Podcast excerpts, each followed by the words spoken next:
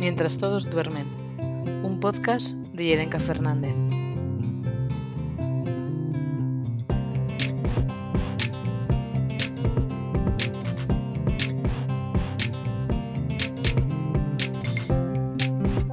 En el episodio de hoy hablaremos con Rebeca, una mujer trans, activista y maravillosa.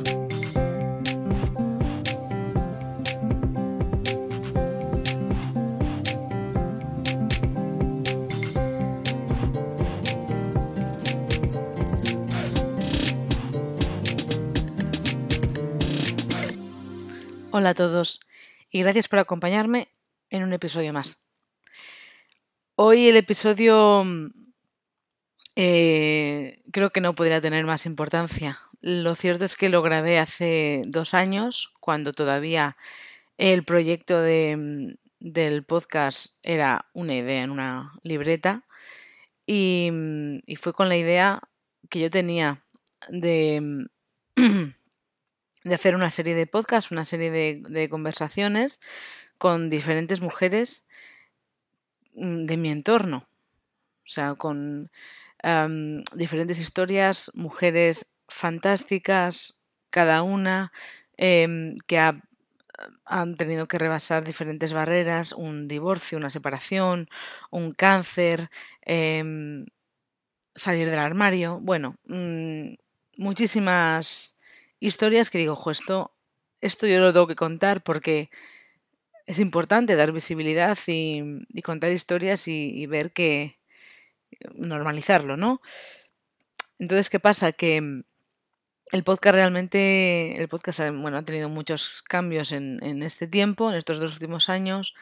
Eh, he cambiado mucho la idea que yo tenía inicialmente, pero lo cierto es que sí que tuve esta conversación con, una mujer trans, que es de lo que va el episodio de hoy.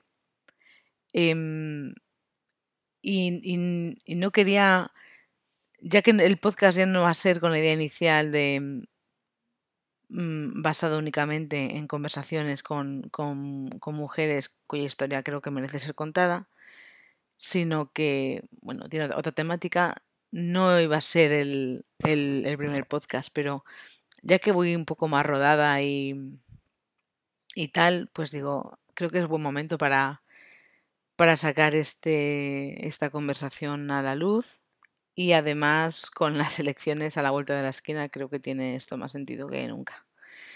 Entonces, nada, os dejo con la conversación que tuve con Rebeca, que fue un, para mí un auténtico lujo.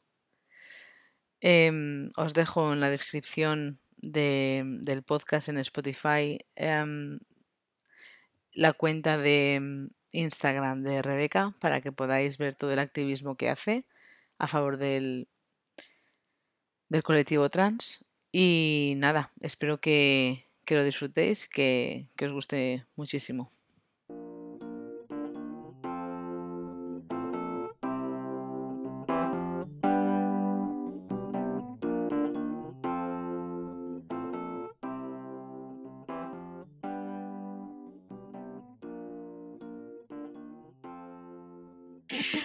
Si te parece, eh, podemos eh, comenzar el podcast. Bueno, para que los que nos estén escuchando te conozcan, háblanos un poquito de ti. Hola, soy Rebeca Francés. Ah, en internet me van a encontrar como Rebeca Fin. Ah, soy una desarrolladora web desde hace mucho, mucho tiempo, más del que me gustaría aceptarlo. y eh, soy una mujer transgénero también.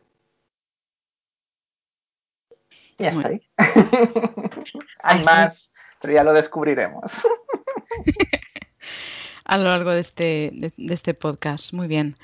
bueno, nosotras nos conocemos desde, hace, desde hace, no voy a decir los años, pero bastantes. Sí, sí, sí. Hace bastantes años. Em, no los digas. No, no, por eso digo, no, Tampoco importa, ¿no? No, a ver, que, si la gente sabe si son 14 o 7, tampoco así, ¿sabes? Tampoco hace mucha diferencia. Eh, nos conocimos bueno, en otras circunstancias. Eh, sí, totalmente.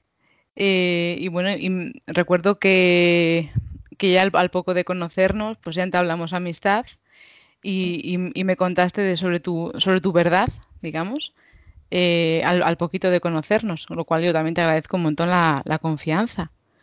Gracias a ti por abrir eh, tan bien eh, el espacio para poderte hacer, poderme hacer amiga tuya. es que fue así, pues fue muy bonito, la verdad que sí. Bueno, de hecho la amistad aquí sigue, quiero decir que estoy convencida de que nos volvemos a ver y parece que han pasado 15 minutos, estoy convencida. Exactamente. eso es lo bonito. Em, bueno, quería que preguntarte, Rebeca, pues, em, ¿cómo ha sido tu historia en... Bueno, no, ha tenido que ser fácil, no ha tenido que ser fácil en absoluto. Eh, y lo que quería preguntarte es, eh, ¿cuándo ha sido para ti, digamos, un, un punto y final, en plan de ya, ya no puedo ocultarlo más, necesito ser yo misma en la calle igual que soy en casa y, en el trabajo. o sea, ¿cuándo ha sido para ti ese momento de inflexión? ¿Qué te ocurrió?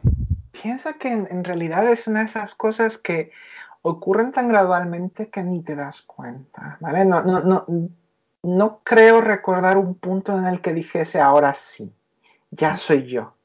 ¿Sabes? Porque la verdad es que debajo del disfraz que tienes que llevar para presentarte en público mientras no estás lista, ¿vale? Eh, todavía eres tú dentro, ¿no? Entonces, claro, cuando decides por fin mostrarlo, eh, ocurre con mucha naturalidad por lo general.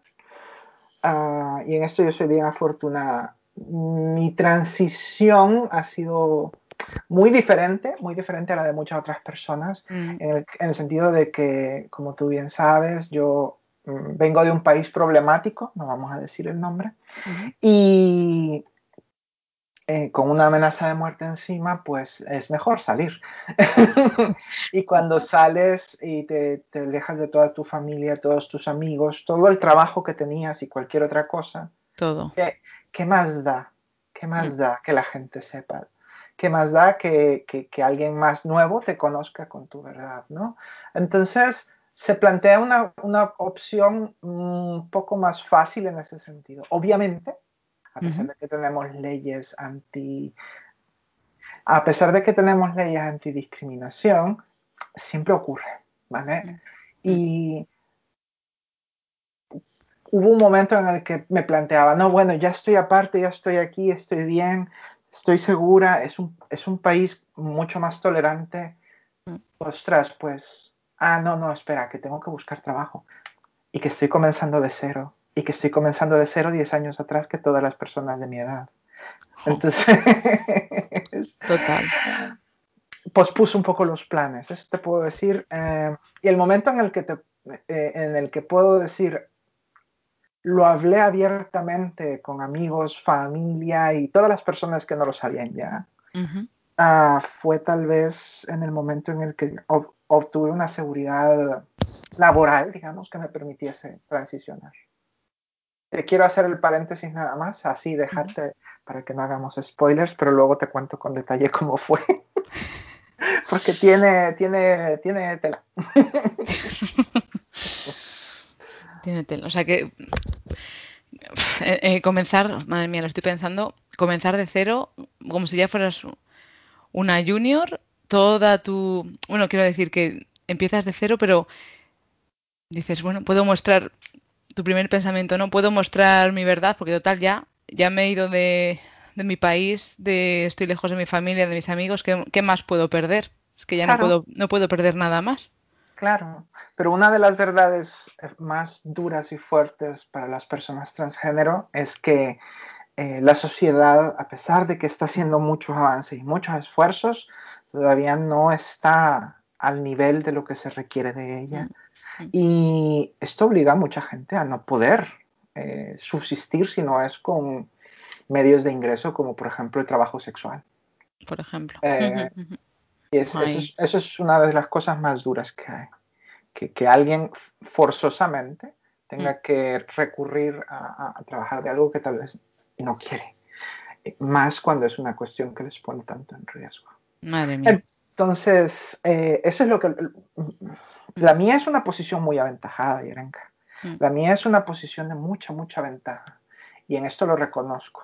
O sea, mi, transición ha sido, con todo lo, comillas, difícil, comillas, que pueda ser,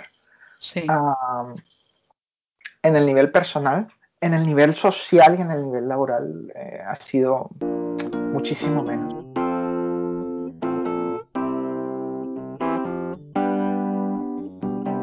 Partes de una posición totalmente aventajada, en plan de, bueno, quizás eh, un entorno que no, no le es difícil entender tu situación y, aceptarte tal cual eres, que no hay ningún problema, o laboralmente, económicamente. Exacto. Exacto. Y dentro, dentro de, las, de las capacidades, aún aquí, aún con un trabajo, ah, la primera vez que lo anuncié estaba trabajando en un sitio donde misteriosamente una semana después me despidieron.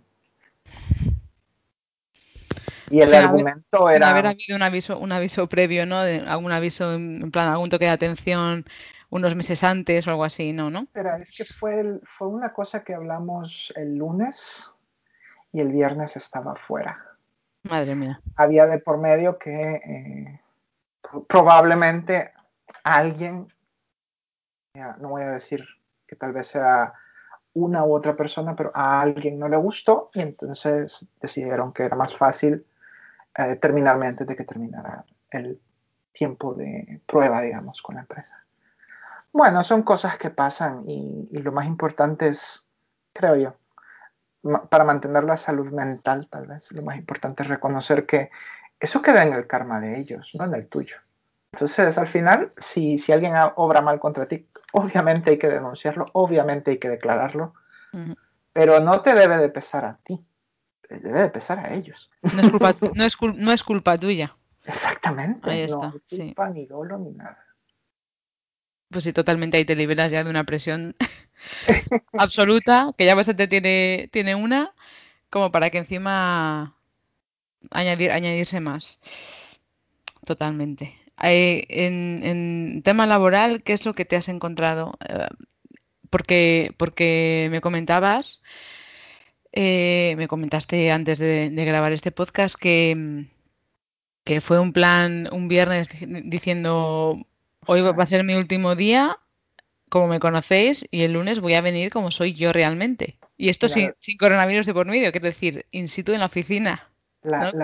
sí, la situación fue una cuestión un poco curiosa. Habiendo salido yo de este sitio de trabajo, eh, tuve que posponer otra vez mis planes para transicionar. Y entonces dije yo, bueno, pues en el próximo sitio, en cuanto me sienta segura, y el cuanto me sienta segura se alargó porque vas pensando y, y sí, y sí. Mm.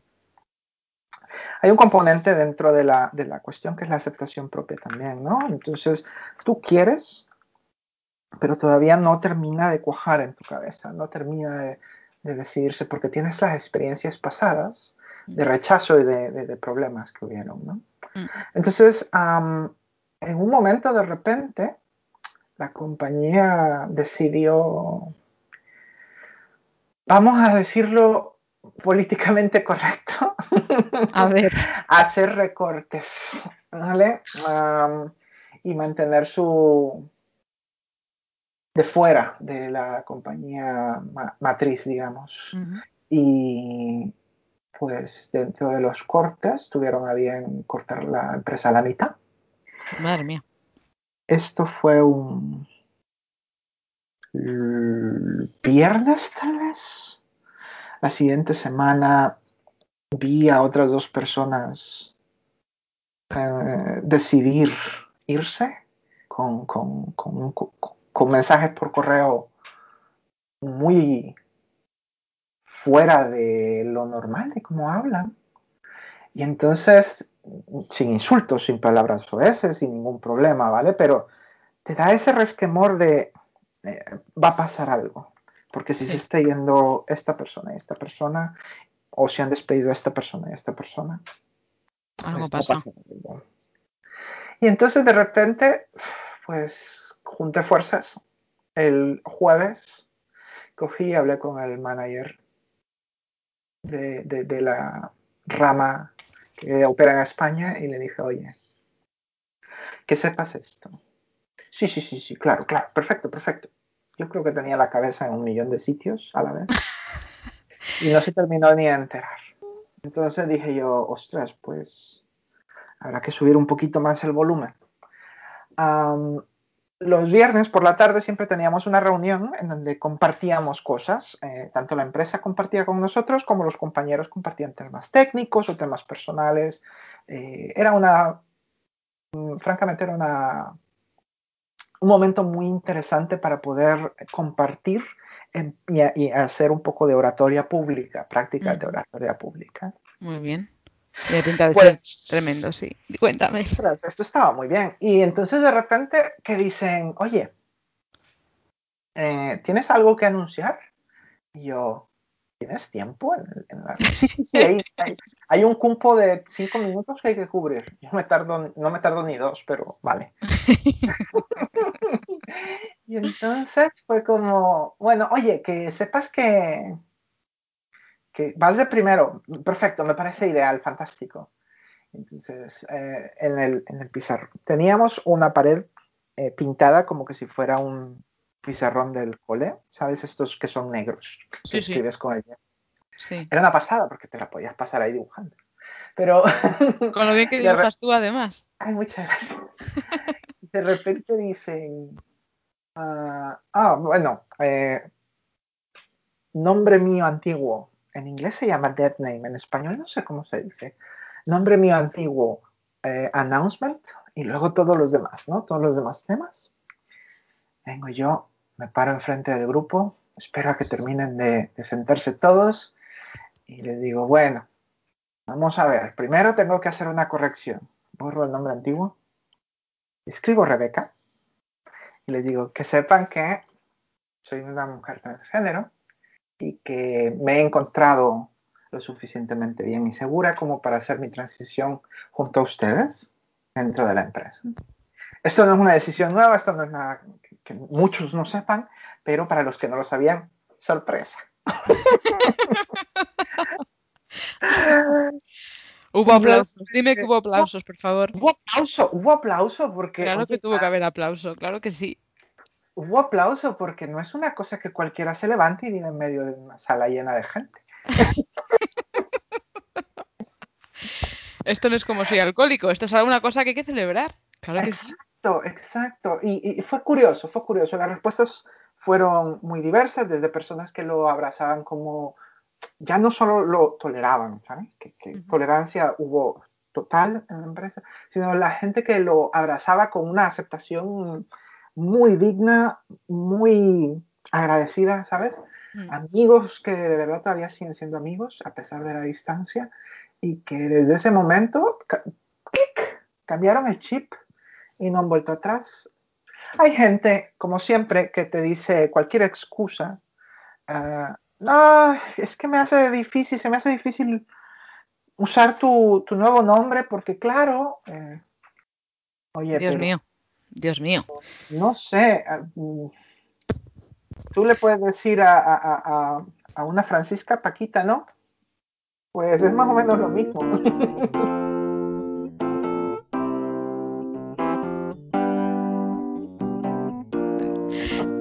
aquí te quiero preguntar, tú aquí estás viendo que es eh, gente más, no sé, que igual es más, más, eh, más mayor, a que le está costando más entender el cambio, o no el cambio, sino la realidad. O, ves que o, ves que hay de todo o que la gente más joven pues, pues es como una como ahora mismo estamos en, plena revolución que se está viendo en, todas partes se está en, en, todas partes hay una especie de ola fantástica de empoderamiento de ser tú mismo sé lo que sé lo que quieras ser sé feliz, solo hay una vida. Quiero decir, esto se palpa, esto se, palpa. hay, hay, hay, una ola, hay una ola de, sí, hay una ola de, empoderamiento, de, mensajes positivos y de, pues eso, de reforzar lo que quieras ser, tienes que serlo porque solo hay una vida. Piensa, piensa que eh, no es que sepa más, es que solo tengo más edad, ¿vale? Pero como yo lo veo, como, a mí me parece que puede ser el asunto, es que es una combinación entre más factores que solo la edad, por ejemplo.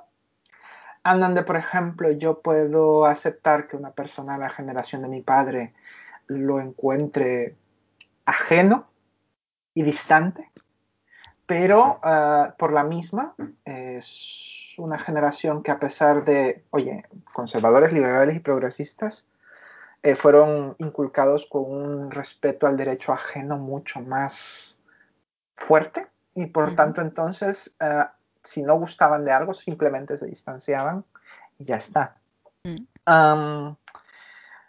el tema es que eh, como tú bien has visto también, ah, se han envalentonado no solo los colectivos LGBTIQIA, sino también los colectivos ah, eh, contrarios.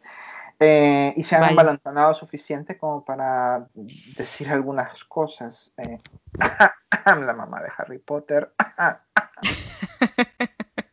Entonces,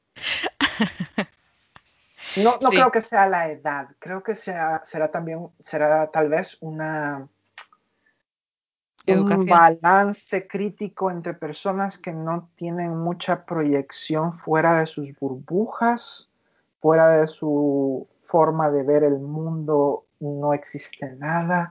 Y esa cerradura mental que no voy a atribuir ni a una religión ni a una fuente política, aunque sabemos que hay unas fuentes políticas y unas religiones que lo tienen un poco más difícil para aceptar el cambio. Sí. me he encontrado de todo es lo que te quería decir. Toda esta tangente ha sido para esto.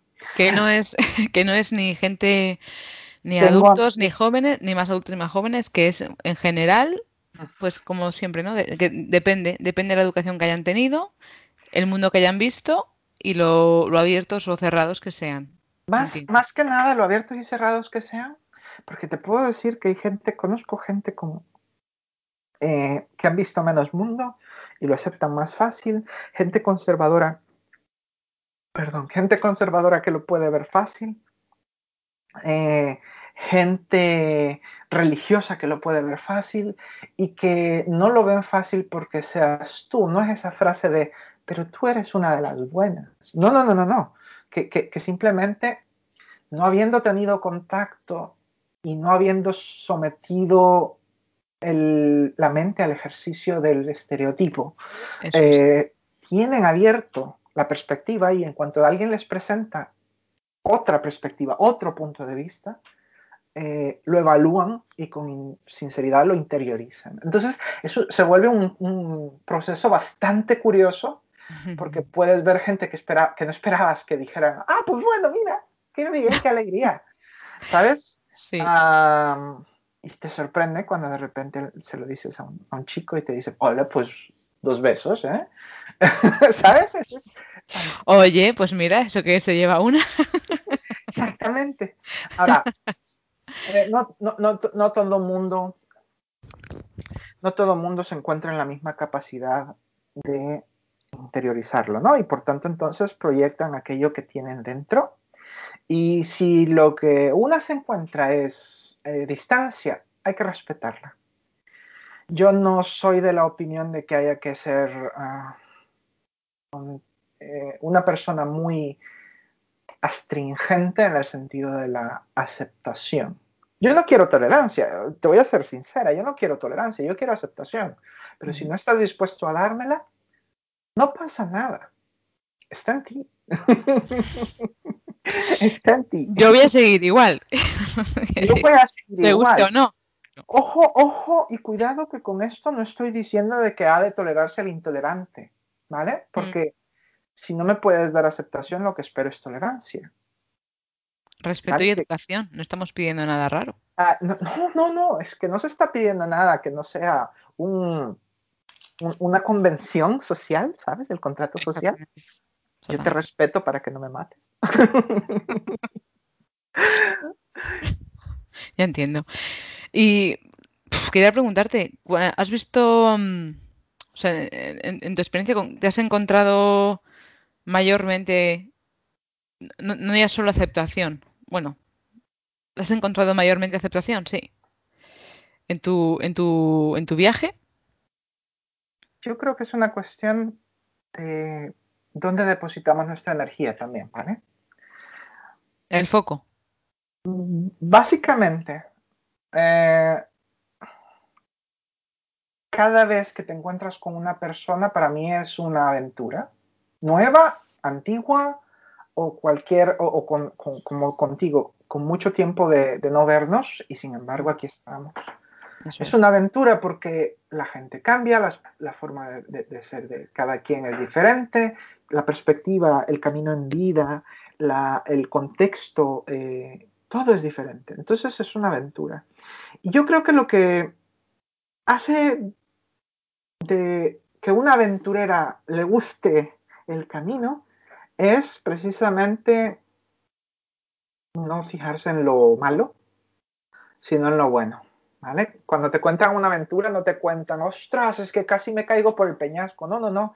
Te cuentan de lo bonito que se la pasaron cuando ya estaban arriba comiendo las croquetas y los, las tortillas, ¿sabes?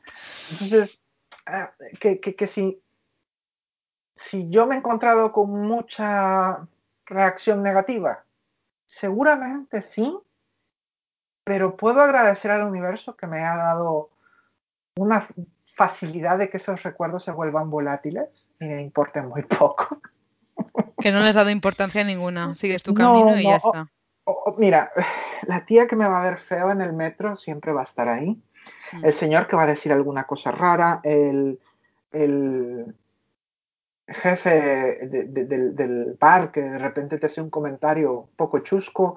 van a estar ahí siempre, siempre van a estar ahí. Esto no, no, pero ¿qué puedo hacer? ¿Quedarme con ello y, martillarme? Igual y no, ¿sabes? Yo creo que en la medida de lo posible, yo creo que me suscribo a la idea de que no estoy en este mundo para cambiar mentes, sino que más bien para vivir y ser feliz y que bien quien quiera acompañarme, ¿sabes? Y el, que no, que se quede en la parada los que... que este tren no vuelva a pasar, y es así. Pero digamos que, es, que es, una, es una idea que es que lo podemos aplicar a, todo el mundo. Exactamente, porque ¿sabes qué es la diferencia entre tú y yo? Mm. Entre tú y yo, ninguna. entre tú y yo, totalmente ninguna. Exactamente. Entonces, ah, y eso es lo, maravilloso y lo fantástico que obtienes cuando tienes una perspectiva no de tolerancia, porque no es que le estés dando permiso a una persona de ser ella misma, mm. sino de aceptación, en donde dices, qué bien, celebro que seas feliz y que hayas encontrado tu verdad. Haya yo encontrado la mía o no, sea igual que la tuya o no. ¿Sabes? Eso es bonito. es la tuya, eso es muy bonito.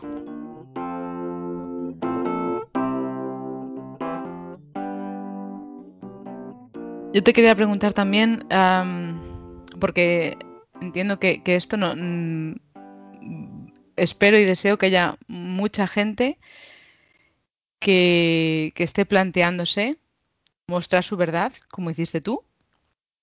Y esa es la, principal finalidad de, esta serie de podcast que quiero grabar, que es eh, mostrar verdades, realidades y que la gente pues nos sintamos reflejados en ellos y quizás veamos un poco de luz al final del túnel, ¿no? En plan de, bueno, pues alguien ha pasado por algo muy parecido a mí y ostras, consiguió, consiguió su deseo. ¿Vale? Esto es un, poco la finalidad que yo, que yo quiero conseguir. Entonces, necesito preguntarte, esto es, esto es importante, el, el, el, entorno en el que te criaste, ¿cómo fue, cómo fue el ambiente, cómo fue tu infancia? Imagina esto, ¿vale? La ciudad capital estaba a 15 kilómetros de nosotros, que vivíamos en una montaña. No son 15 kilómetros en vertical, ¿eh? cuidado. Pero estaba a 15 kilómetros, eh, eh, vivíamos en una montaña en medio de un bosque de pinos. Mi niñez fue idílica. No creo que pueda reprochar ni siquiera los momentos más tristes o duros, porque Joder, yo vivía en un castillo en el medio de un bosque de pinos. Teníamos un piano, teníamos muebles que parecen en las películas de los reyes y las princesas. Teníamos un comedor labrado a mano para 12 personas. Madre mía. Eh, teníamos un terreno que medía tal vez 3 kilómetros a lo, a, lo largo, ¿vale? Más el ancho de la casa. un palacio, vivías eh, en un palacio. Vivía en un palacio, literalmente vivía en un palacio. Vivía rodeada de mi familia. Vivía rodeada completamente de, mi familia, aun cuando mis padres tenían que hacer dos y tres turnos fuera para poder hacer que, que los días eh, les dieran lo suficiente para poder darnos lo que ellos querían darnos. Eh, tenía mis dos abuelas en la misma calle, tenía todos mis primos conmigo, estaban las tías, estaba todo, toda mi infancia me la pasé jugando con mis primos hermanos y mis primas hermanas. Eh, en la casa de mi abuela, que es uno de los recuerdos más hermosos que tengo de mi tierra. Eh, una persona que se dedica a la, a orquideología a nivel experto,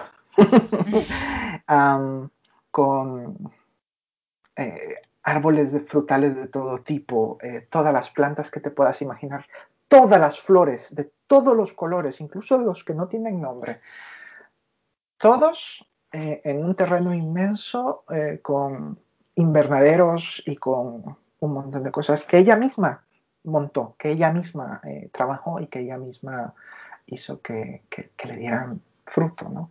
Es, un, recuerdo maravilloso. Por otro lado, mis primos tenían piscina, con lo cual también estábamos cubiertos. Piensa que para aquel entonces eh, la gran dificultad que había era la guerra. La guerra civil duró 12 años y bueno, pues estar lejos de según qué sitio y cerca de según qué otro. Nosotros vivíamos cerca de una estación de telecomunicaciones del ejército. Y tenía sus cosas, tenía sus cosas, pero... ¿Habíais sentido, mm, bueno, miedo eh, en, algún momento? Por, eh, Muchísimo. Lo que pasa es que nosotros pequeños, ¿no? Ya mayorcitos sabíamos algunas cosas, pero por ejemplo, te puedo decir de que yo vine a España hace 10 años y de repente, charlando con mis primas, eh, recordamos que vimos pasar a un montón de soldaditos que no llevaban botas, que llevaban zapatos bambas. Ostras. Zapatos de calle, para el que no sepa que es una bamba. Sí no son, no, no, no, son soldados, es lo que quiero decir. No eran gente del campo de la ciudad, eran guerrilleros, cariño. Ay. Entonces, estaban haciendo una inspección sobre toda el área y planificaban alguna acción, tal vez, quién sabe. pero nos hemos acordado después. ¿De cuántos años? Viendo aquello sin entender. Sí, y de saludar a los adiós soldaditos, ¿sabes? Y ellos saludarnos de regreso. Mi niñez primaria, yo no recuerdo eh, más que como cosas horribles el terremoto de 1986. pero luego el resto de mi niñez ha sido, ha estado muy distante. Otra cosa es que eh, tus profesores tengan a bien consciente espero que sea una palabra, hacerte conciencia del entorno en el que vives y de las realidades de muchas otras personas y que tú tengas la madurez o no para interpretarlos, ¿vale? en el bachillerato nos mostraron material en vivo grabado de, las cámaras de los noticieros. Nada nada de ese material eh, salió a la luz nunca, nunca salió a la televisión. Eh, se hizo, digamos, fue una de las primeras cosas que creo que yo vi alguna vez que se volvió viral. Se hizo viral porque las copias parece que se distribuyeron. Esto era, ostras, en, los noventas y había un, algunas cosas ahí que daban muchísimo miedo y muchísima tristeza. Y saber que no habías visto nunca de cerca nada de esto y que nunca habías tenido que temer por tu vida de esa manera, ah, te pone también en una situación de privilegio, ¿sabes? Te pone también en una situación de privilegio. yo, puedo decir que soy muy afortunada. he sobrevivido una guerra civil, tres terremotos importantes, eh, una amenaza de muerte. no es una cosa que cualquiera pueda contar. No. No lo digo a título personal, sino a que las circunstancias mm. eh, me han permitido me han permitido salir de todas esas situaciones airosamente. Sin mayor problema, sin mayor problema. ¿Y, em, ¿Y tu despertar cómo fue? ¿Cuándo te diste cuenta de, eh, espera un momento? Porque esto, esto es una, una, una cosa que, quizás el que no, no, tenga ni idea, igual se piensa que, que, esto te ocurre con 18 años, pero algo me da que no, no es tan tarde, que ya mucho antes. Pero puede ser a los 40 también, cuidado, porque una cosa que, que, que, idealizamos a veces es como, ay, sí, siempre saben. A veces no, a veces la sociedad te ha metido tanta cosa en la cabeza que ni te enteras. Y de repente tienes 50 y dices, ostras, igual y es que toda la vida esto es por lo que me sentía como me siento. Mm. En mi caso te puedo decir que sin tener conciencia verdadera ah, del asunto, yo probablemente lo sé desde los cuatro años, ah, cuando en mi cabeza se formula esta idea de, oye, y estoy en mi cumpleaños y por qué no voy con vestido bonita como mis primas. ¿Sabes? Entonces es esta cosa en la que te quedas como... Mm, este eh". pensamiento que te ronda y no te suelta. Y no sabes qué pasa porque, claro, es cuatro años. Eh, tus padres te guían porque te quieren mucho y te dicen, no, porque la razón que sea. Y entonces eh, pasa el tiempo y de repente ves que la idea sigue ahí y dices tú a los ocho, oye, ¿y cómo se me vería X? Mm. Y te lo pones y dices, ah, así, sin más, ah, se te, te viene la calma, a mí por lo menos fue así, se me viene la calma encima en la que yo pensé, igual y por aquí está la cosa, pero qué raro porque no sé de nadie que sienta esto que estoy sintiendo yo. Me parece extraño y no hay nada que sea visible o evidente que demuestre que esto puede ser algo que ocurre. Y entonces a los 10 años de repente te encuentras con una revista muy interesante. Antes, cuando era científica, ahora no. Y, estás leyendo un artículo sobre patrones de pensamiento y, te encuentras una foto con un epígrafe de dos líneas pequeño, ¿vale? Una foto que tal vez no, no supera los 5 centímetros. Y dice algo sobre el hecho de que hay personas que se sienten que su género no es el adecuado, el correcto o el propio no lo decían con esas palabras, obviamente tenemos ahora un idioma un poco más inclusivo para ello, pero entonces te das cuenta de que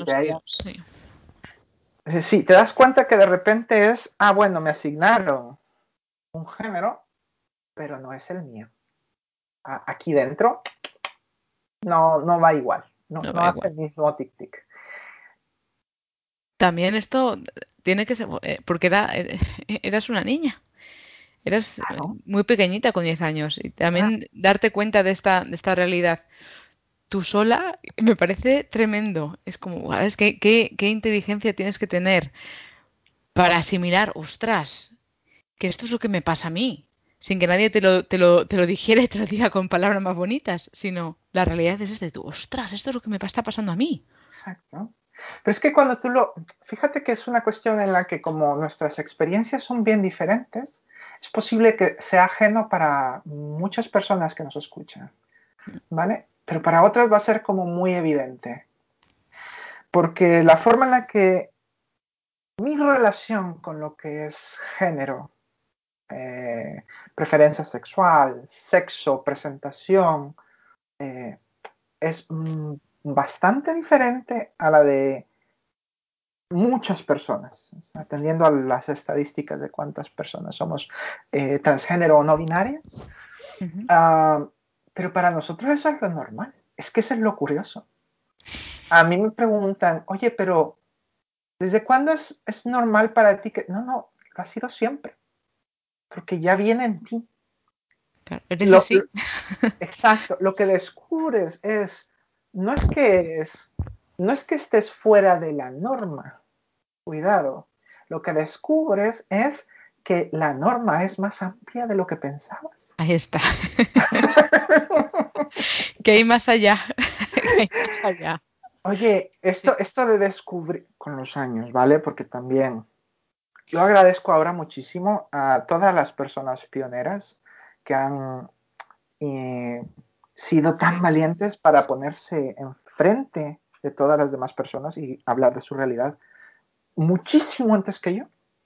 A todas las personas que han documentado con mucho eh, cariño y cuidado eh, todos los temas que tienen que ver con transición, teoría de género, etcétera, etcétera, porque en mi tiempo no había de eso. No había, no había, no había nada. Y esto es lo que uno se, se preparaba o se... Y tampoco me imagino que se hablase en casa. No, no se hablaba en casa. Eh, ten en cuenta de que son personas, tus padres siempre son personas que vienen de otro mundo. Mm.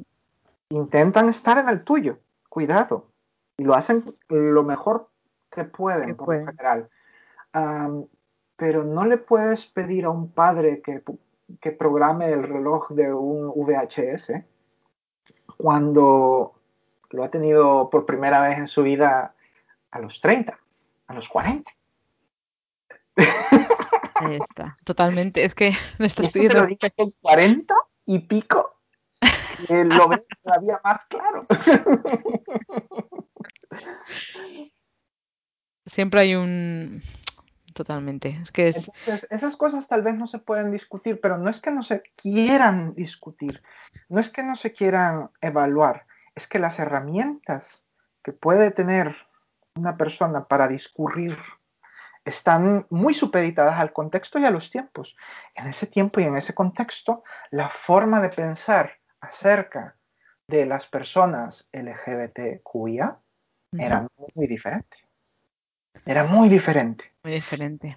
Totalmente. No, se, no se sabría, bueno, no se sabría prácticamente nada y tampoco se tiene, no solo ya cultura o idea, pero las herramientas como para lidiar con esto, en plan de, bueno, si, si, si viene, si viene mi, mi hijo en aquel momento y, y me suelta esto, con, ¿sabes? Si igual yo no tengo los recursos, claro, yo no tengo los recursos para, pues igual es que necesita que le vea un quizás un, psicólogo para que para que al menos pueda expresar lo que le ocurre porque yo no doy más de sí y no soy la persona adecuada o no le sé guiar claro es que hay que, hay que ponerse también en contexto que quizás no lo puedes decir porque dices, no tengo yo aquí el entorno que me, que me vaya a echar un cable y prefiero mantener este perfil bajo, seguir como si nada y, cuando pueda seré yo. no sé si te ocurre algo parecido.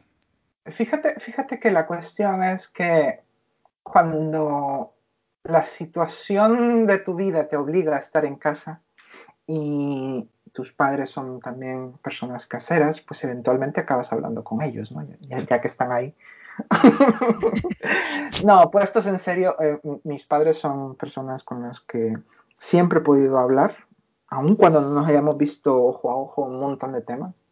Y la otra cosa por la que me puedo sentir privilegiada es que siempre intentaron tener la mejor forma de expresarse conmigo. Entonces, cuando yo me acerqué a, mi madre y le dije, oye, creo que mi vida va por este rumbo, sus respuestas fueron las que van a haber escuchado un montón de las personas que tal vez no están escuchando desde cualquiera de las partes del espectro LGBTQIA. No, tal vez es solo una fase. Ay, las fases, por Dios. Oh, y, no será, y no será que X. Ya. Oye, ¿y has probado Y? Joder. Pero en el momento, en el momento, eso te, te quema. En el momento eso te, te, pone en un asador que no quieres estar porque tú esperabas que estuvieran simétricamente relacionados contigo en ese aspecto. Pero no puedes. Y estos, a, las personas más jóvenes les va a costar entenderlo. No puedes tener eh, la perspectiva desde la ignorancia de reconocer cómo van a funcionar las cosas y cómo van a... No, no, puedes, no puedes, no, no tienes las herramientas. Entonces yo agradezco muchísimo eh, la aparición de un libro en mi vida. Eh, se llama Mamá, necesito ser una chica, escrito por Just Evelyn en el año 1998. Just Evelyn era una persona que escribía un blog y que narraba partes de su vida. Y un día recolectó todo y escribió un libro precioso en donde puso toda su historia junto con su madre. Y cómo a partir de el reconocimiento y la aceptación, eh, Just Evelyn logró vivir su, realidad. Eh, es un viaje de las dos, de ella y de su madre. Claro, pero esa es la cuestión que, a lo que voy. Es que lo que hay que entender es que es difícil para ti, que estás teniendo, ¿no? pero difícil para la otra persona a quien se lo estás diciendo y le has tirado un autobús encima para que tenga que procesarlo ya, ¿sabes? Y tiene que tener la respuesta correcta. Y ya. Ah, estamos hablando de una época en la que no había recursos informáticos, en la que no teníamos internet. El internet llegaría más tarde, más tarde. Y en la, en la, en la enciclopedia británica no, no, venía nada mencionado de esto. en la británica. lo digo yo. Bien, sin embargo, a mí lo que siempre me pareció muy positivo es que a pesar de que, mm, como te digo, no nos veríamos tal vez en todos los temas ojo a ojo en el mismo punto exacto, en la misma frecuencia, siempre hubo mucho amor y mucho respeto y mucho apoyo. El tema es, oye, pero, ¿y, si te hacen daño? ¿Y si te pasa algo malo? Y esto, esto se codifica de diferentes formas en diferentes personas dependiendo de la capacidad que tengan para verbalizar sus ideas, ¿no? En algunas la reacción es un poco más friccionante, en otras es un poco más suave los gradientes se ajustan dependiendo de las realidades de todos. ¿En tu caso cómo fue? En mi caso fue bastante bien. Yo creo que cuando ya llegamos al punto en el que lo pudimos hablar francamente, vamos a hacer una línea de tiempo, ¿vale? con 12 años la Rebeca ya podía correr en tacones. Y con 18 eh, habló las cosas directamente con sus padres y no encontrando la respuesta que esperaba, pero tampoco rechazo, ¿vale? Decidió intentarlo por la, por la otra forma de verlo, ¿no? Eh, oye, ¿y si, ¿y si pruebo? el efecto negativo que puede haber tenido es que durante dos o tres años haya pasado en una negación total y el disfraz ese que me tocaba que llevar encima se me haya pegado tanto que me costará luego quitarlo. Pero saliendo de ese pequeño bache, que a, unos les dura más y a unos les dura menos, eh, el, el, resto ha sido completamente abierto y positivo y, como te digo, igual y no es, ah, pero sí, sí, ya, efusividad, pero sí es como, tienes que ser feliz y si esto te hace feliz, síguelo. Al final se trata de esto, pero es un mensaje que podríamos dar a todo el mundo que nos está viendo. Yo creo que sí, porque al final no se trata de género, no se trata de como vistas, de cuántas hormonas te pongan, de cuánto te operes. No tiene que ver con esto. Tú eres quien dices ser en el momento en el que tú reconoces tu identidad. Y tu identidad es tuya. No te la puede diagnosticar nadie.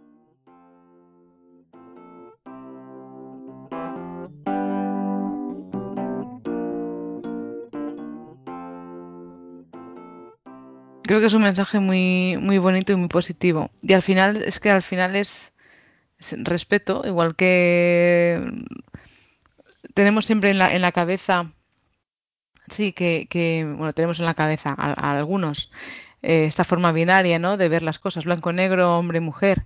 Pues hay un espectro mucho más allá y mucho más allá incluso. Eh, me he nacido de una, de una manera o me han criado de cierta manera y en, cierto punto de mi vida digo, se acabó, voy a, voy a ser quien quiero ser, como quiero ser, y al que no le gusta, pues que no mire, pero luego además hay, hay, hay mucho más. A mí me gustaría hablar contigo de esto también. Hay mucho más, hay mucho, más. Es, es, es, es, es muy bonito cuando te das cuenta de que no son polos opuestos, sino ni siquiera complementarios, sino que son solo dos puntos en un papel lleno de colores, ¿vale? Y entonces tú tienes un chico y una chica, muy bien. Tienes a las personas que se encuentran en medio del binario, en cualquier parte del, espectro entre chico y chica, ¿vale? Eh, ¿A qué se refiere esto? Se refiere a un montón de cosas, a un montón de cosas. Desde la persona bellísima que canta eh, en un bar vestido de chica, pero es un padre de familia y un hombre respetable. Mm. A la mujer que por fuerza de encontrar un trabajo tuvo que asumir una característica masculina toda su vida. Al chico que gusta salir con chicos, pero se comporta de una manera atípica de un chico. Ojo con la palabra, porque no es normal, es típico, ¿sabes? O lo que asociamos con típico. Pero luego están toda esta gente alrededor y fuera, ¿sabes? De, todos, de estos dos puntos. Y dices tú, qué, qué guay que alguien pueda ser simplemente como quiere. Mm. Qué bonito ver a dos jóvenes cogidos de la mano en el metro. Qué bonito ver a esa preciosidad de persona que va con una falda y unas piernas espectaculares y una barba de impresión. sí, sí, complejo, sin problemas, sí. Con un maquillaje que ya lo quisiera cualquiera. Y dices tú, ole, ¿sabes? Porque no es que celebres sus diferencias, celebras que son felices sean diferentes o no a ti. Mm. Porque al final no lo son. No son diferentes. ¿Cómo, cómo, se siente de bonito cuando alguien te hace un comentario de, oye, qué bien te queda esa camisa? Eh, ese color es el tuyo. Ay, mira, me gusta cómo te ha quedado el pelo. Ay, qué elegante vas. ¿Son comentarios en algún momento que tienen que ver con, con el género? No. No y ahí está el principio de la deconstrucción que se puede hacer sobre lo que para muchos y muchas y muchas de nosotros, nosotras y nosotras, es una mentira. Oye, tú mm. puedes amar a alguien, sí. Tú puedes tener un género, sí. Pero eh, tú puedes tener, perdón, unos genitales, Sí. ¿Puedes decidir usarlos o no? Sí. ¿Puedes decidir reproducirte o no? Sí. Oye, y dentro de todas estas perspectivas, mm, ya solo por hacer la matemática, comencemos a contar y, multipliquemos todas las variantes para definir. Salen muchas. Salen alrededor de, déjame. De, de infinitas, salen alrededor de infinitas. sí, claro, no, no es posible. Yo te lo, te lo puedo contestar muy fácil. Dime salen alrededor de 7.500 millones de formas diferentes de ver quiénes somos nosotros. Ahora mismo, más o menos. Uno por cada ser humano, digamos. Exactamente, exactamente. Porque al final es que eh, tenemos esta tendencia a pensar que lo que nosotros vemos y lo que nosotros vivimos es lo que debe ser. Nuestra realidad, ¿no? Que todo es como, como nosotros y no. Exactamente. La perspectiva que te aporta ser o verte o sentirte, mm. pensarte diferente, es que te permite hacer un acopio de más información para intentar comprenderte. El tema es que todos somos diferentes y algunos tenemos la facilidad para hacer ese acopio y otros no. Sí, hay gente que le costará más, pero también quizás por un tema, bueno, lo que hablábamos un poco antes, cultural, ¿no? En plan, de si te han enseñado que en esta vida todo es binario. Pero la, la enseñanza llega a un punto en el que se... Eh, se puede volver obsoleta. Se puede la excusa. Hmm. Eh, perdón, la enseñanza como excusa es una cosa que se puede acabar, ¿sabes? Porque alrededor de nosotros hay tantos recursos. Mira, te voy a contar una, una situación, ¿vale? Antes de que nos conociésemos, yo conocí a una persona que en ese momento era una persona amiga, pero tenía a bien sentirse alegre, uh, insultando a según qué personas según iba por la calle. Ay, por Dios. Y cuando, claro, la sociedad misma permite que estas cosas ocurran, ¿vale? De la misma manera de que en algunas sociedades de la Latinoamérica donde vengo yo permiten que haya la cultura del el insulto en la calle, eh, de la violencia contra la mujer en la calle, ¿sabes? Eh, pues aquí también existe, pero hace, eh, hace esa cantidad de años, que no vamos a decir, hace esa cantidad de años, eh, esta persona todavía, estamos hablando del siglo XXI y todavía eh, tenía ese patrón mental inculcado y encerrado dentro de la cabeza.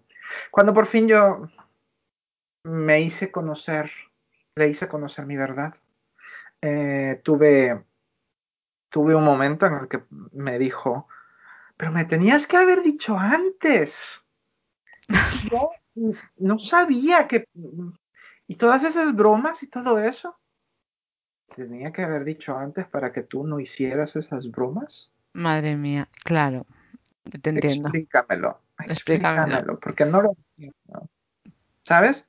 Que, tengas a bien gritar a una eh, sexo servidora por, por, porque va por la calle comprando en el súper alguna vilipendio. No, no, eso no.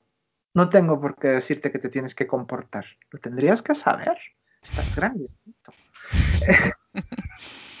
bueno, pues entonces esta persona, eh, obviamente, eh, con el tiempo dio a conocer un poco más de, su personalidad y pues hubo que simplemente dejar de verle y ya está. Al final es esto, no, no, no, me, no tienes que convencerle de nada. Es lo que hablábamos antes. Pues eh, no me, no me aportas, pues aquí lo dejamos, no pasa absolutamente nada. Yo sigo mi camino, tú el tuyo. Exactamente. Mm.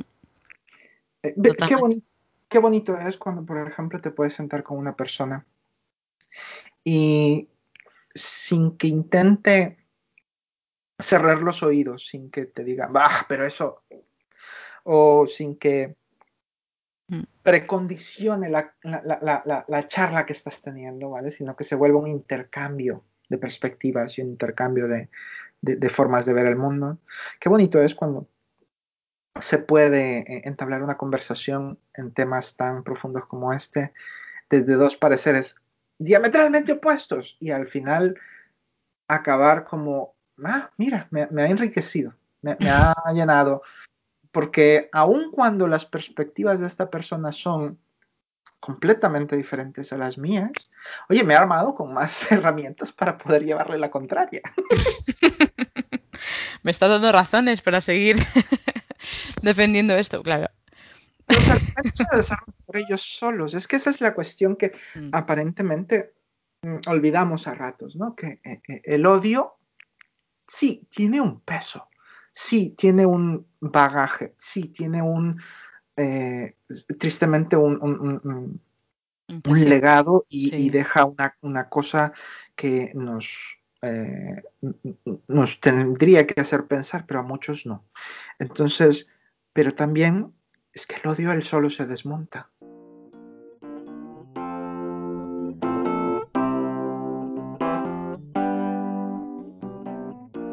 Eso es lo más importante, porque solo se sustenta a través del odio.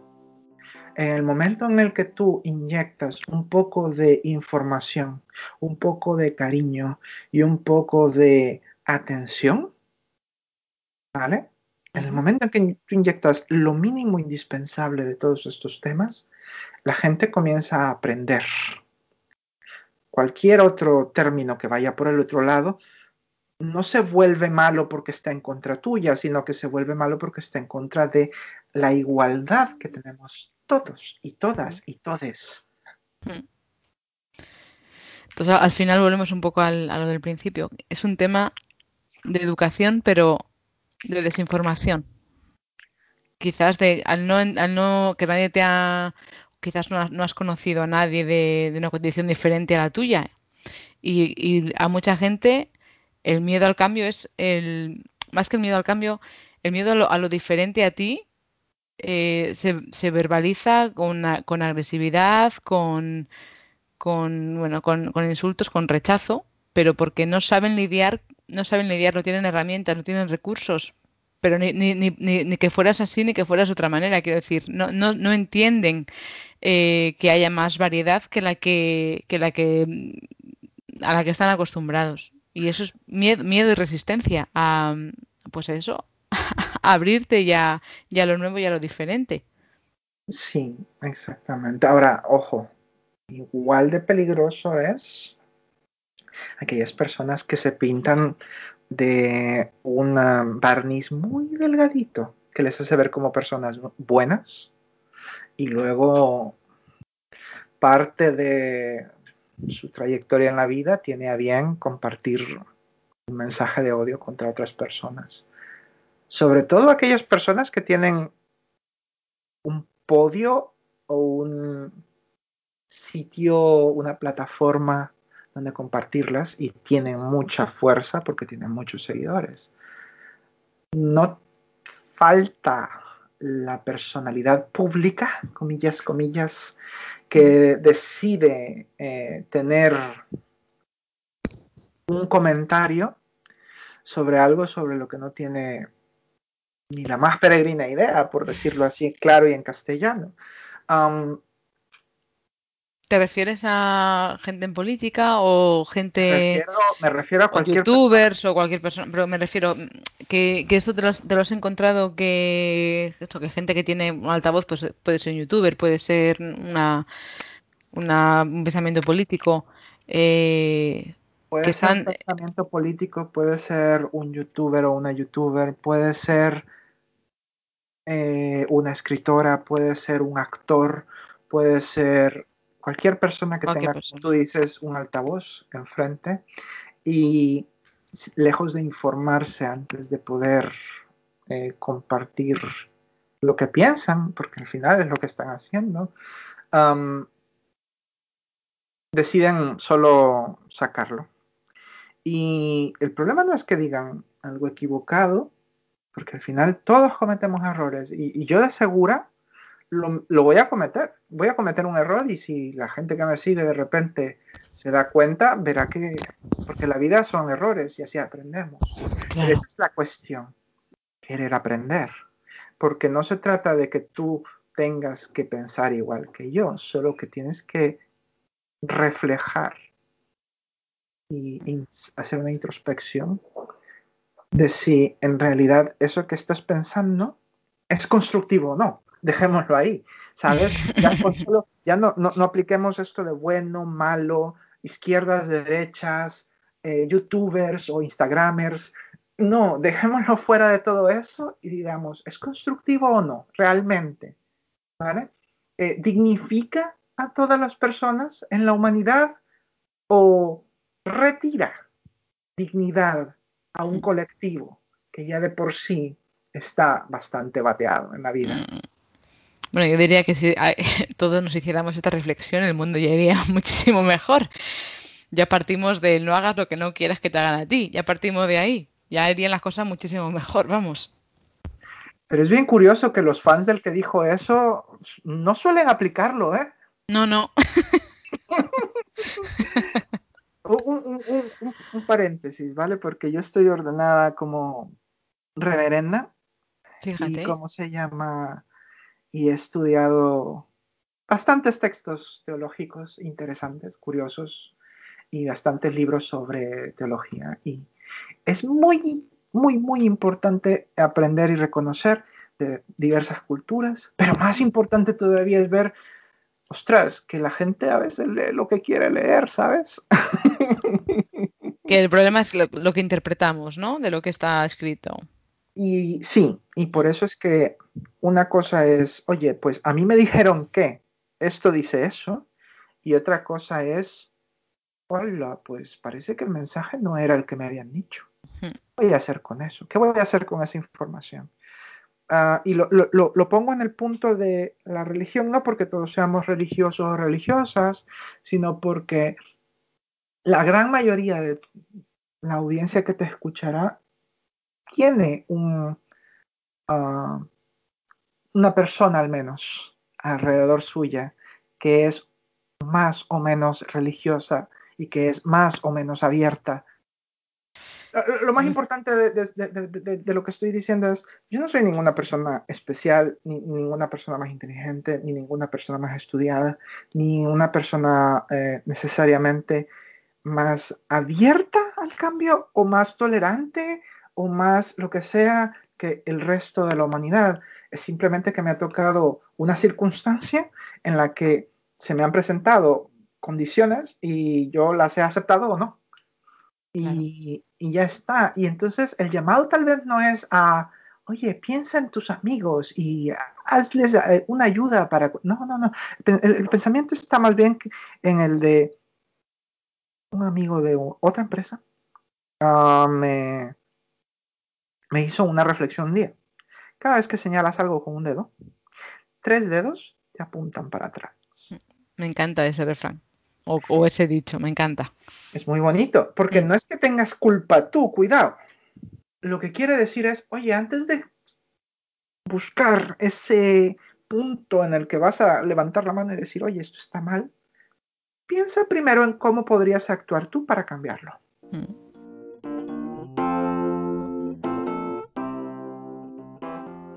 Oye, y esto te cambia la perspectiva. totalmente, te cambia la perspectiva, totalmente. Porque no es. Em, ¿sabes? El finger pointing, estar señalando, porque tú, porque tú, espérate, que, que, tú también tienes que mirarte a ti mismo, a ti misma y, decir, espérate, que igual yo no soy la persona más adecuada para decirte nada. No, pero no solo es eso, es que también estás en tu derecho de decirlo a pesar de haber cometido los errores que hayas mm. cometido, ¿vale? Pero si yo encuentro por una carretera, si voy en coche y encuentro un bache, ¿Puedo quejarme o puedo reportarlo para ver si lo reparan? La decisión es mía. Mm. ¿Sabes? Eh, no me voy a bajar del coche con, ¿sabes? Hormigón y, y, asfalto, y, porque no es mi punto. No es el sitio donde yo puedo actuar. Y en reconocer eso, creo que se nos va eh, eh, la vida, ¿vale?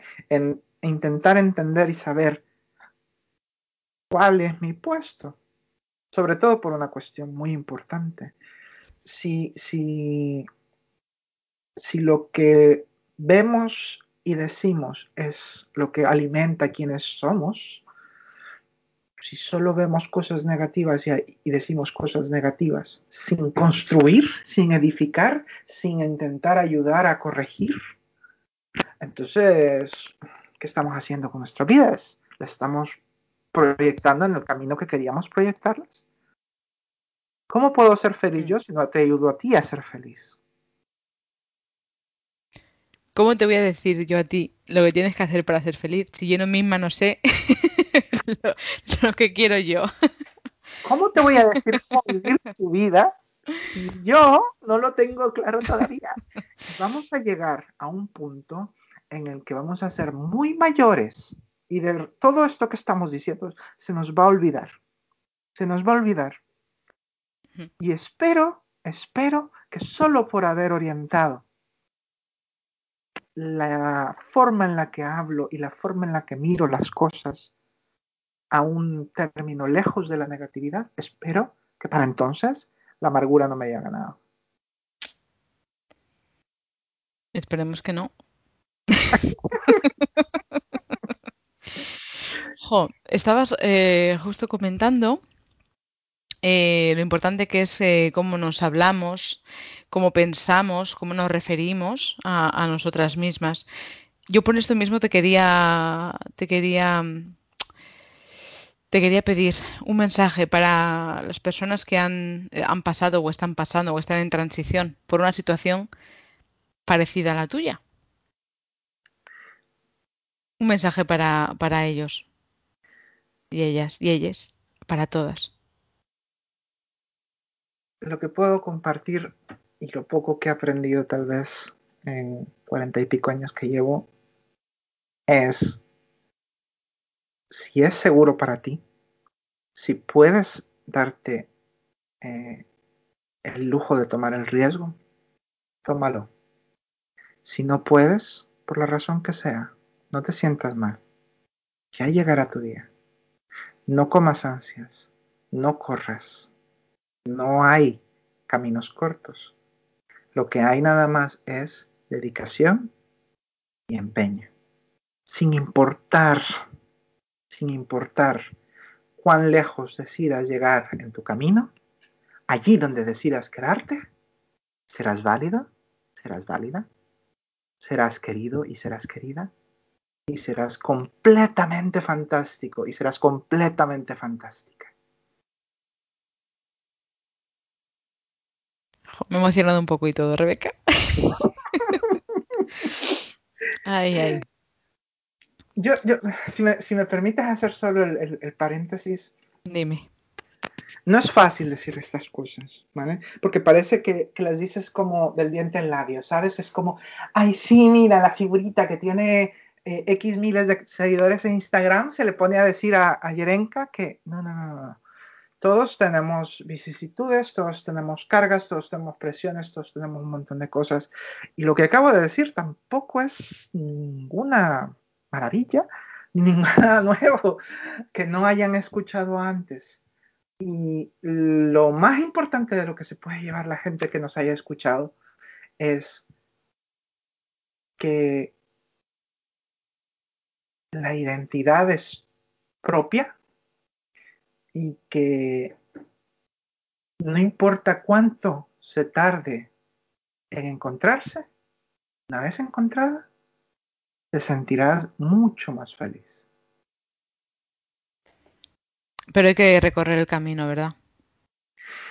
Oye, o no, hay un argumento que a mí no me gusta para nada, que es el de, ah, pero si no te operas o si no usas eh, mm. hormonas o si no te dejas el pelo o si no te pintas las uñas o si no te... Oye, cariño, que sepas que no tienes que hablar de ninguna manera si no quieres. Que no te tienes que sentar como te dicen. Que no te tienes que caminar como te dicen.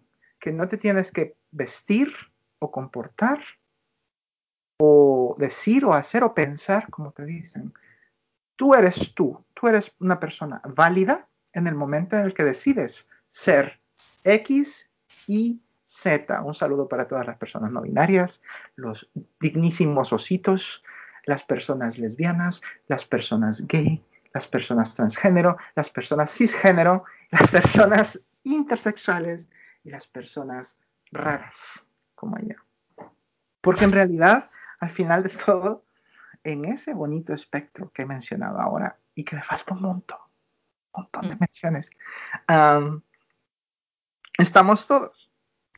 Qué bonito es cuando alguien de repente, me, lo encontré hoy, hoy mismo, una persona a quien yo estimo muchísimo y que tengo como un parámetro de vida para decir, ostras, pues cuando yo sea grande quiero ser así.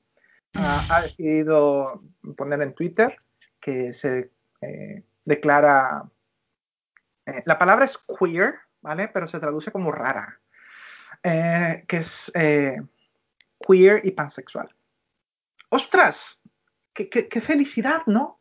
Se ha casado con el amor de su vida, tiene una hija preciosa, que es un amor, y encima, después de mucho tiempo de reflexión, ha logrado descubrir y tener a bien compartir con nosotros quién es sin importar.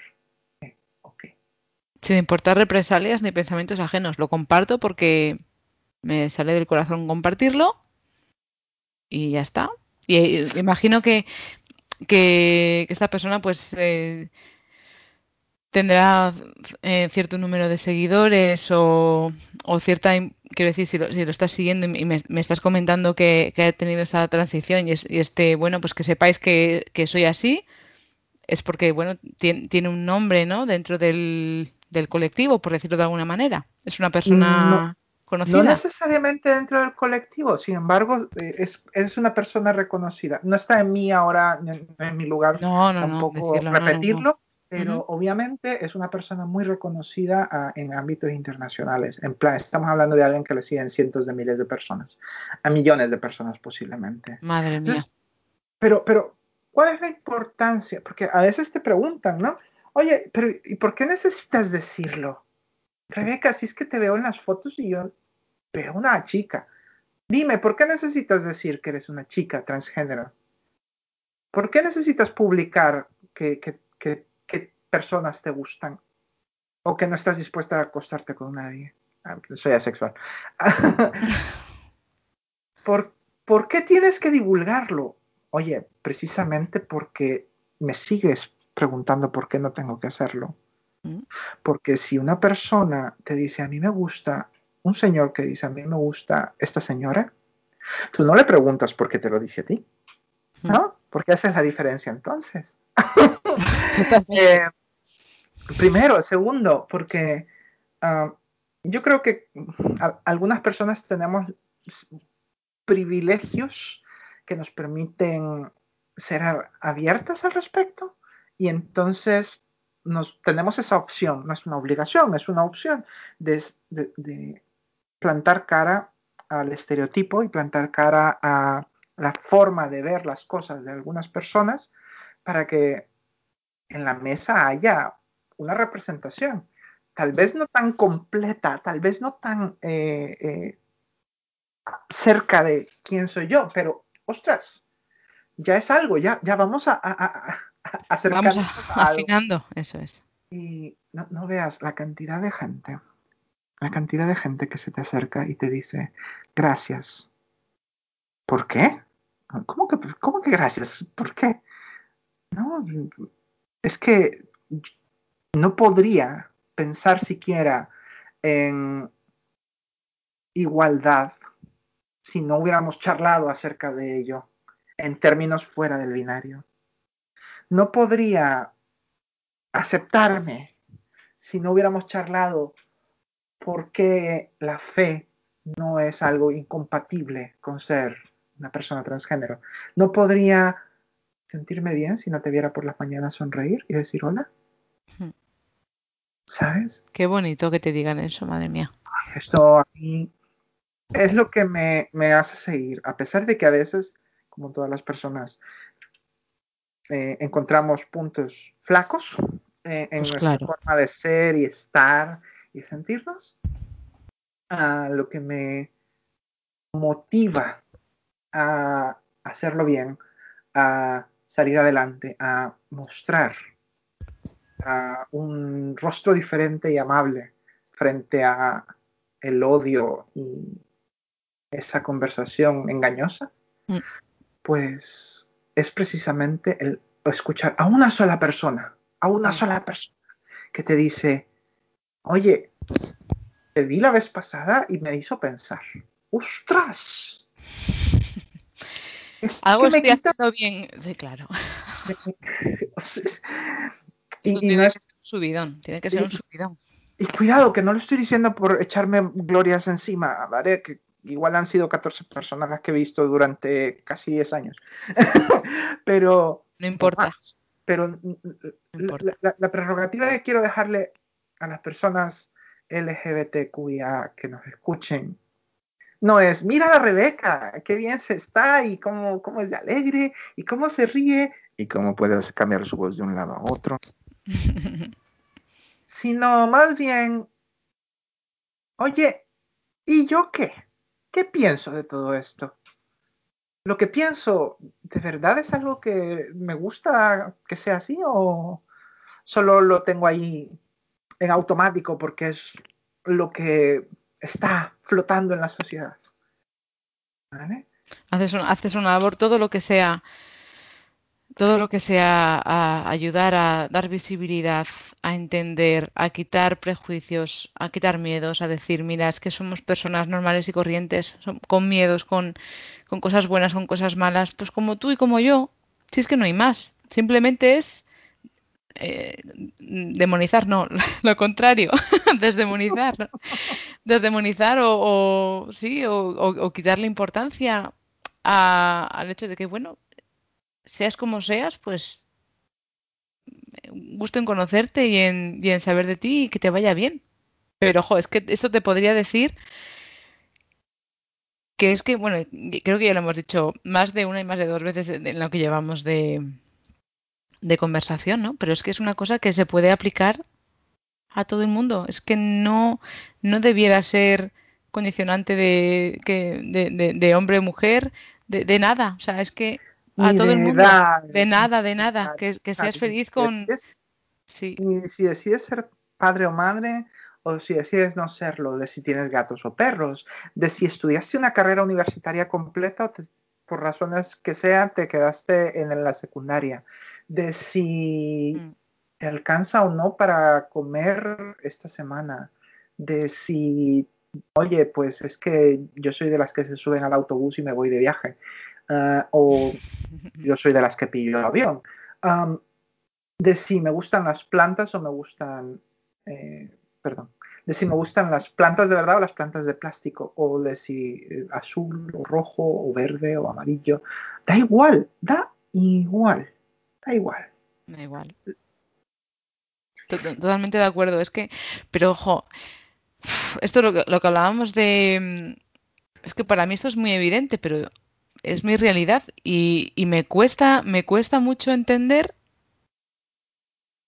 que la inmensa mayoría de la gente no lo ve así. Esto me, pero, pero es un poco lo que decíamos, ¿no? De bueno, que no todo el mundo tiene, no sé si, si capacidad o entorno o ha visto casos y, y, le cuesta mucho más. También es una cosa también creo de la personalidad, ¿eh? que, no, que, no todo es... Eh, yo creo que por ahí va, yo creo que por ahí va. Tienes toda la razón. Mira, fíjate que eh, a mí me parece bien curioso un montón de cosas.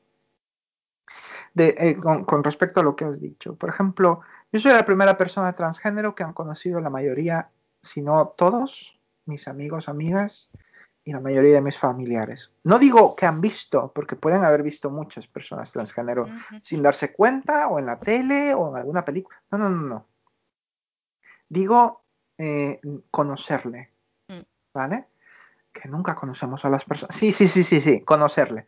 Entonces, eh, no, no, no, no, no deja de, impactarte que te sientes en LinkedIn a buscar la palabra transgénero y no encuentres en España más que un par de personas que hemos puesto algo al respecto en nuestros currículums con todo y el respeto que se merecen las personas transgénero que han decidido no ser visibles, obviamente. el llamado es, al contrario, a, ser más visibles, a, llevar ese adjetivo de transgénero antes de mujer o después de mujer, español o inglés. Pero bueno, a llevarlo como, un estandarte por aquellas personas que no tienen ese lujo de poder hacerlo. Y que quizás no lo tengan nunca. Tú, has dicho bien, hay un montón de gente que piensa eh, que, que, piensa y cree un montón de cosas y que la mayoría parecen no, no aceptar o no entender. Pero yo en este caso puedo repartir un mensaje de, esperanza en el que creo firmemente que en realidad son muy pocas personas, menos de las que esperamos, las que realmente piensan con odio. Hay personas que han sucumbido al mensaje del odio y han interiorizado estereotipos o formas de ver el mundo muy distantes a las que de verdad quisieran tener. Y cuando se confrontan con la realidad, se, dan cuenta de cuán diferente es el mundo con la perspectiva que ellos tenían antes, ¿no? Mm.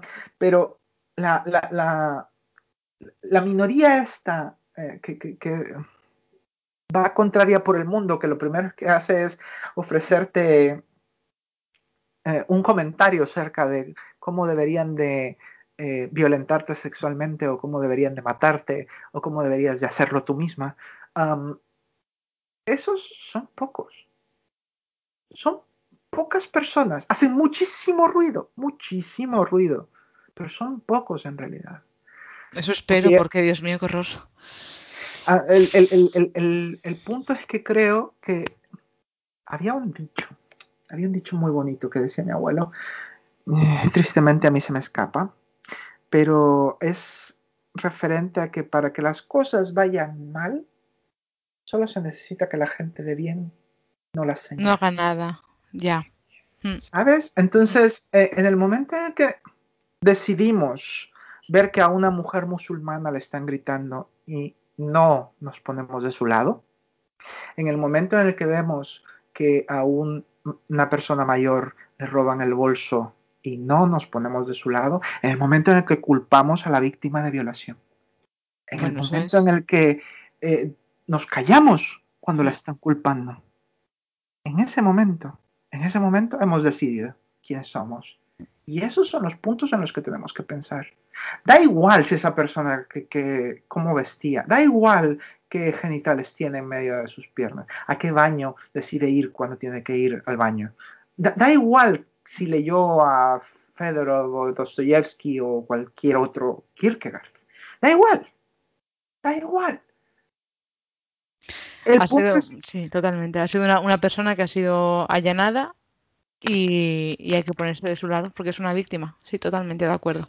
O, ya si es una cuestión más sencilla incluso, en la que eh, nuestra omisión permite que una persona siga sin tener al lado a una persona que, victimiza, a, que victimizar, siga esparciendo un mensaje de odio, aquel chiste racista, aquel mm. chiste transfóbico o homófobo, aquel comentario o, aquellas palabras que son insultantes.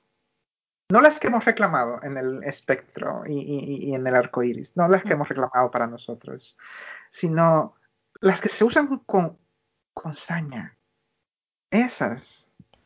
No es prohibirlas, pero ponte enfrente de alguien cuando está contando un chiste machista y dile, ¿de qué vas? ¿Sabes? Hmm. No, importa si eres chico o chica, da, igual, eso Igual. Cuidado, cuidado.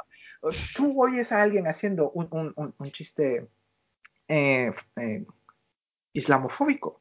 Párale. si de eso se trata al final. No necesitas ir a la demostración, no necesitas coger un, un, estandarte.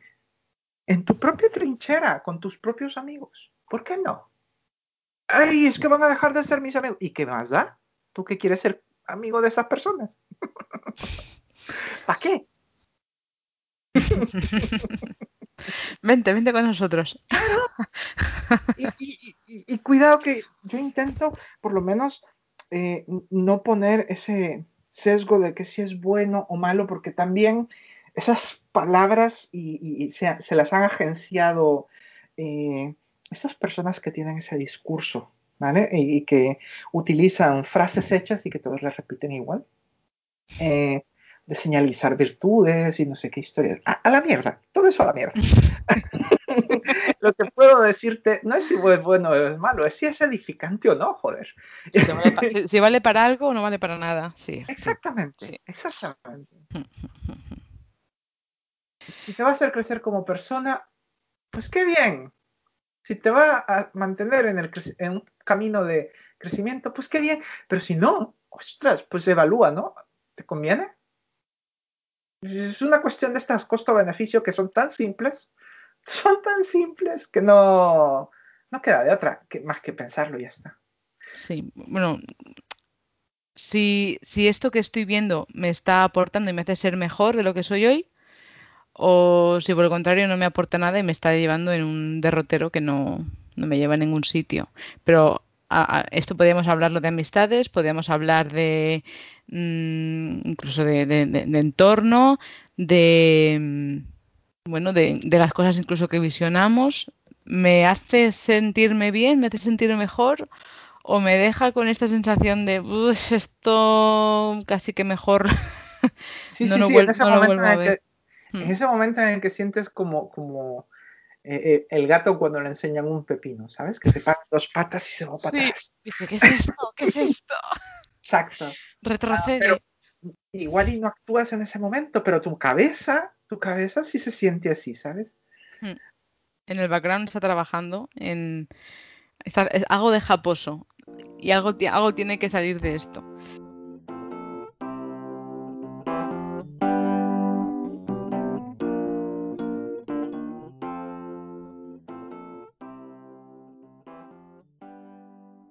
Bueno, para, ir haciendo un poco de, wrap up, Rebeca, yo quería preguntarte, eh, ¿cómo te ves de aquí a 10 años? ¿Qué te gustaría haber logrado? ¿Cómo te ves a ti misma? ¿En qué situación? Cuéntame un poco. Eh, en este ejercicio de, imaginación, ¿cómo te, ¿cómo te ves de aquí a 10 años? Yo tengo la suerte de tener a mi alrededor amigos y familia que me quieren y me apoyan, un trabajo estable rodeada de profesionales top, eh, con unos jefes maravillosos. Y todo esto no lo estoy diciendo para hacerle la pelota a la familia y los amigos, eh, cuidado. Eh, me encuentro en una posición de privilegio en la que puedo decir, dentro de 10 años, salvando dos excepciones, me gustaría estar igual las dos excepciones. Virgencita, que me quede como estoy. Claro, a ver, las dos excepciones que voy a hacer son que ah, de momento mi familia cercana no está cerca de mí, eh, se encuentra en otro continente y me gustaría que estuvieran conmigo, eso sería fantástico. Y la segunda es tal vez más salud, porque 2020 nos dejó unos malos hábitos de postura, de comer, de sentarnos, de un montón de cosas, falta de ejercicio y un montón de cosas que habrá que trabajar durante 10 años para recuperar. Para recuperar este año. Pero creo que esas son las dos cosas. Agradezco al universo, a, a la diosa, a Dios, a quien tú quieras decir, a, quien lleve las riendas de todo este, eh, de todo este escenario, para que, eh, porque la verdad es que nos, estoy bien, estoy bien. Y, espero, espero si acaso, tener la fuerza para incluso alzar un poco más la voz mm. en favor de las demás personas. No contra, sino en favor de las demás personas para poder asegurarme de que estos privilegios de los que cuento yo los pueda tener cualquiera. Con solo que pongan su ánimo y su dedicación, puedan alcanzar sus sueños. Me vas a hacer llorar otra vez, Rebeca, ¿eh, Jolín? así, no, así no se puede. Esto es lo que pasa cuando me avisas con tiempo, ¿sabes? De que me vas a entrevistar. No, parece todo que está preparado. pero en realidad no, no es así. Son cosas que si, si, se las preguntas a mis amigos las, las digo siempre. Yo creo fervientemente en, en, en, que el bienestar propio tiene que estar basado en parte en el bienestar ajeno también. Entonces, si queremos hacer un wrap no entremos en una tangente más. que vamos por otros derroteros. Pero, pero ¿cómo se llama? Pero sí, ah, ah, las dos cosas que, quiero cambiar son salud y tener a mi familia conmigo y, ya está. Y ojalá, ojalá lo consigas. Sobre, sobre todo lo, primerito, la, familia. Lo, más otro, lo, más importante. Lo, más, lo otro ya llegará. Lo otro ya llegará porque lo voy a poner mucho esmero, pero lo, otro está fuera de mis manos y cuando llegue llegará. Eso es. Y lo, otro ya de comer bien y un poquito de ejercicio y estiramiento, eso ya, oye, está en tu mano. Esto ya poquito, un poquito cada día es mejor que, nada. de comer bien. Se me da muy bien lo de comer bien. ¿O qué te refieres a comer bien? ¿Comer saludable, dices? Saludable, sí. ah, bueno. Además recuerdo que, que, que cocinabas bien. Recuerdo que, no sé, igual, eh, lo, tengo en la, en la, mente y me parece que sí. Cocinabas bien. ¿Te gustaba? Se me da bastante bien la cocina. Fíjate que vengo de una casa donde nunca se hizo mucha fuerza sobre esto no te gusta, te lo tienes que comer. Porque mis padres eran en eso muy comprensivos, ¿vale? O sea, si encima no podías salir de casa a jugar con tus amigos, si encima no podías irte al parque, si encima no, y, encima no, te iban a dejar comer lo que tú quisieras, ostras, es que ibas a tener una niñez muy dura. Horrible. dura. Entonces, en esto siempre fueron muy comprensivos. A ver, habían casos muy específicos de te comes esto porque, pero no era porque, no era por otra cosa, sino por corregir el, el mal comportamiento que estabas mostrando a la hora de no querer comer algo que ya has comido antes y que te gustó, ¿vale? Pero por lo demás, no, no nos forzaban mucho. Y yo soy, sí crecí en una casa de, con muchas personas en las que se, decía esta frase de esto no es un restaurante y aquí no cocinamos especialidades, pero también en, esa casa sí que se respetaba de que si a alguien no le gustaba algo o no podía comer algo, pues no pasa nada, no se hace. Entonces yo, por ejemplo, estoy acostumbrada en mi cocina a no cocinar eh, mucha carne roja y que si preparo algo con carne roja, pues tengo pollo también. ¿Por qué? Porque la carne roja la puedo comer yo y como muy poca, pero hay personas a las que, por ejemplo, a mi hermano le genera migraña. Entonces, más bien la evitamos. Claro. Oye, que hay gente que le disgusta el cilantro. Y a mí se me da muy bien hacer ceviche. ¿Y qué lleva el ceviche? Cilantro. Cilantro a saco. Sí, Entonces, ¿qué, tienes que hacer? Tienes que preparar el ceviche de tal manera que puedas agregar el cilantro aparte, ¿sabes? Ya. y por último, eh, hay gente a la que no le gustan un montón de cosas y entonces cuando yo cocino lo que hago es me ciño a lo que sé que les gusta y como te digo, como puedo cocinar eh, sin instrucciones previas. Es increíble. Tanteando. Pues prepara algo. Increíble. Es un superpoder, ya te digo yo que sí. Mis dos superpoderes mutantes creo que son la cocina y el dibujo.